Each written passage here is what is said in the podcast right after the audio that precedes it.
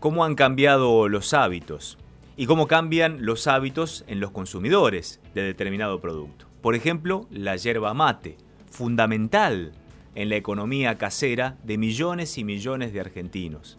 El mate hoy ya no se comparte. Y una vez que pase toda esta pesadilla, veremos si nos atrevemos otra vez a compartir el mate, la bombilla, como lo hacíamos habitualmente, en casa o con amigos. ¿Cómo golpeará a la industria? ¿Ya se ve ese golpe? ¿Hay menor consumo de hierba? Estamos en contacto ya con el presidente del Instituto Nacional de la Yerba Mate, con Juan José Sichowski. ¿Qué tal, Juan José? ¿Cómo le va? Buen día. Desde la ciudad de La Plata lo saluda Gabriel Prosperi. Buen día, ¿cómo le va? Muy bien. Usted está, usted está en Misiones, ¿no es cierto? Estamos en Misiones, en la ciudad de Posadas.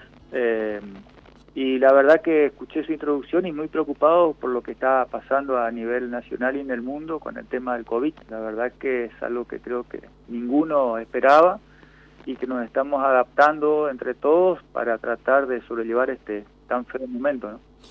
Para Misiones es la principal producción, el principal ingreso económico, la yerba mate, amén de las cataratas del Iguazú desde el punto de vista turístico, por supuesto. ¿Cómo está repercutiendo allí, sobre todo en las relaciones laborales, en los métodos de producción de la yerba mate, el COVID-19? Mire, nosotros tenemos, eh, por suerte, un sector industrial y productivo absolutamente responsable que desde el primer momento empezaron a tomar todas las medidas sanitarias para resguardar la salud de los trabajadores del sector y así poder brindar un producto absolutamente cuidado a los consumidores. Eh, el objetivo es que cuando cualquier consumidor de Argentina compre un paquete de hierba, sepa que en ese paquete está hecho un gran esfuerzo para mantener todas las medidas sanitarias de todos los trabajadores y de toda la cadena. Y a raíz de eso, nosotros mañana del instituto, además de lo que hace cada empresa en forma particular, vamos a salir con un programa de ayuda a todo el sector eh, donde vamos a distribuir eh, todas las, digamos, los insumos necesarios, como ser alcohol en gel, barbijos, guantes, eh, todo lo que nos vayan pidiendo para resguardar eh, la salud de cada uno. Pero es un esfuerzo muy grande el que estamos eh, haciendo protocolos permanentemente, desde cómo se mueve un camión, cómo se descarga, cómo se lo carga. Bueno, en todos los detalles estamos abocados en este momento. Estamos pagando aquí en la zona metropolitana de la ciudad de Buenos Aires y alrededores un paquete de hierba el kilo entre 250 y 300 pesos de acuerdo a la marca, algunos un poco más baratos. ¿Qué le parece ese precio? ¿Es justo lo que se debe pagar o tenemos demasiado sumatoria de precio en la cadena de producción y distribución? Mire, eh, eh, nosotros en la cadena tenemos eh, siempre dos o tres aspectos que son fundamentales. Uno es la carga tributaria que tenemos, que es importante como en cualquier artículo de consumo en Argentina. El, el margen que tienen los distribuidores que, y los supermercados que varía según la zona y el, y el comercio.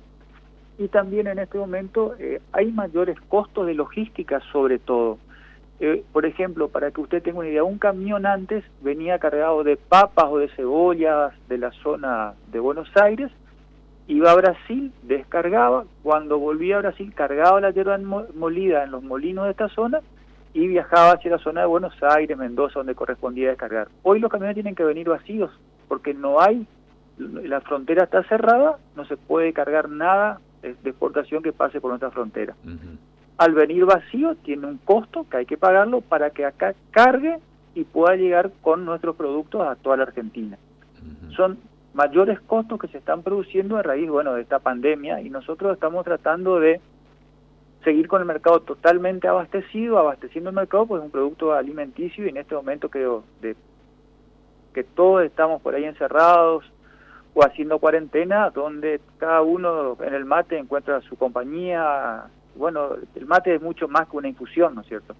Desde ya, pero usted cree que esos 250, 300 pesos debería ir a un precio más razonable una vez que pase la pandemia y que vuelva a distribuirse como usted describía al principio? Mire, un precio de alrededor de 250 pesos es un valor razonable. Después usted tendría que ver si me está hablando de una marca premium, si una marca... No, no, las, marcas que, las marcas eh, que habitualmente se, se consumen aquí. No quiero dar marcas, pero son las que conocemos todos, digamos.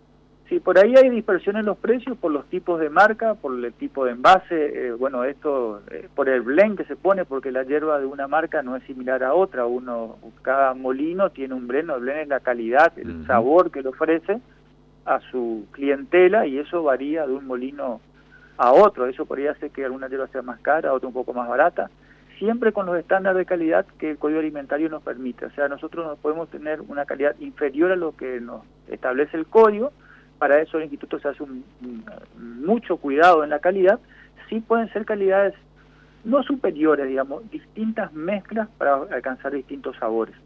Pero bueno, eso hace que haya a veces diferenciales de precios. Ya llevamos más de 40 días, 50 días de cuarentena obligatoria. Ya en esta cantidad de días seguramente la industria yerbatera habrá podido hacer un balance de cómo se está desarrollando la producción y el consumo. ¿Ha subido o ha bajado el consumo en términos generales de yerba mate? Mire, nosotros tenemos cerrado, hacemos eh, estudios estadísticos de mercado y de producción eh, y de ventas. Eh, la verdad que tenemos un muy buen sistema. Tenemos cerrados los valores de, despacho de molida a los distintos centros de consumo hasta el mes de marzo con valores similares a los del año pasado, muy, muy, muy parecidos pero no tenemos cerrado todavía abril y mayo, que es donde va a reflejar realmente eh, si los consumidores siguieron comprando los paquetes.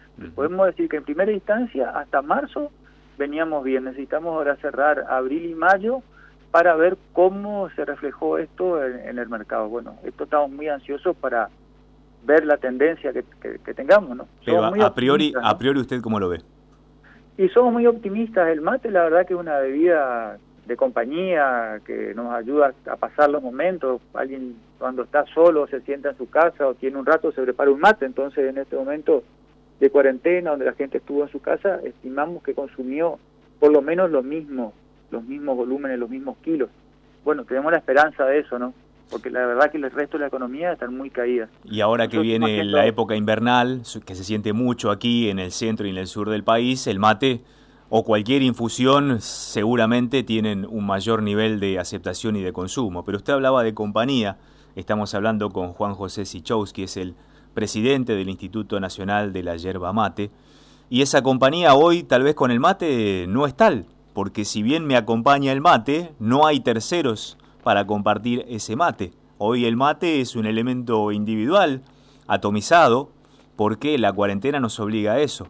¿Usted cree que desde el aspecto cultural va a, de alguna manera, incidir en la producción yerbatera, esto de no volver a compartir el mate en una ronda?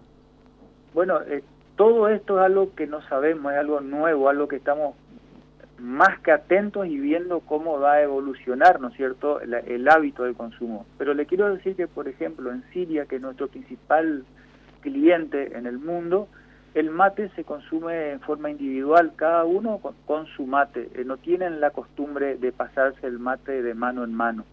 Eh, y el mercado se mantiene y crece año a año eh, este hábito. bueno, vamos a ver cómo pega todo este tema de la pandemia en el hábito de la gente, de tener cuando usted se siente, usted va a tener su mate, a lo mejor en la radio antes había un solo termo y un mate que iba pasando, y ahora en su radio a lo mejor están con dos o tres termos, con dos o tres mates bueno, vamos a ver cómo pega eso, cómo evoluciona, lo estamos estudiando, lo estamos analizando, porque es algo nuevo que jamás pasó en la historia de nuestra infusión. Las condiciones que se están dando desde el punto de vista político y económico en Brasil, ¿inciden en la producción yerbatera misionera? Bueno, Brasil es un competidor nuestro en, el mundo, ellos también exportan. Eh, la verdad que nosotros desde hace unos años venimos bien en el mundo, venimos creciendo. Eh, y bueno, la verdad es que no sé los volúmenes cómo estarán ellos, ellos tuvieron problemas muy serios con la pandemia, la verdad que la forma en que encaró este problema nuestro gobierno fue absolutamente distinto al de ellos, eh, esto nos permite a nosotros tener una imagen distinta en el mundo. Creería que nos puede favorecer con alguien que está parado en Europa o en Siria, mira el continente nuestro y dicen cuántos infectados hay en Brasil y cuántos hay en Argentina. Y si eso lo relaciona con producto cuidado y sano que estamos exportando, sería beneficioso. Pero todo es nuevo, todo, no tenemos datos todavía. Pero bueno, son suposiciones sobre las que estamos trabajando para poder mantener eh, toda la cadena trabajando. Forman parte de un sector productivo fundamental. En los últimos días, los sectores productivos, empresarios y sindicales se han sentado a la mesa del presidente para tomas de decisiones importantes en los últimos días. ¿Están de acuerdo con el rumbo político que lleva el gobierno nacional respecto de la pandemia? Mire, nosotros eh, cuando nos, nos sentamos, ahora lo hacemos en forma virtual, la verdad que la costumbre es que nos sentamos en la mesa de reunión y, poder debatir, eh, no la tenemos más, ahora es todo a distancia, ya vamos a estar la tercera o cuarta reunión en este aspecto, y yo creo que toda, yo puedo hablar en forma mía personal, ¿no? Eh, no tampoco en una institución, pero creo que la salud siempre está por sobre cualquier cuestión económica. Por eso estamos haciendo un gran esfuerzo, un gran esfuerzo en el sector para cuidar la salud de todos los trabajadores que están en, nuestro, en nuestras empresas.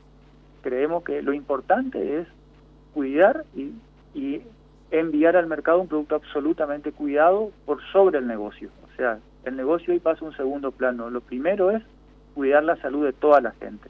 Y en eso creo que todos los argentinos estamos de acuerdo y nosotros vamos a poder seguir tomando mate a quienes nos gusta con locura esta infusión. El mercado va a estar abastecido sea cual sea el derrotero de la pandemia la cuarentena.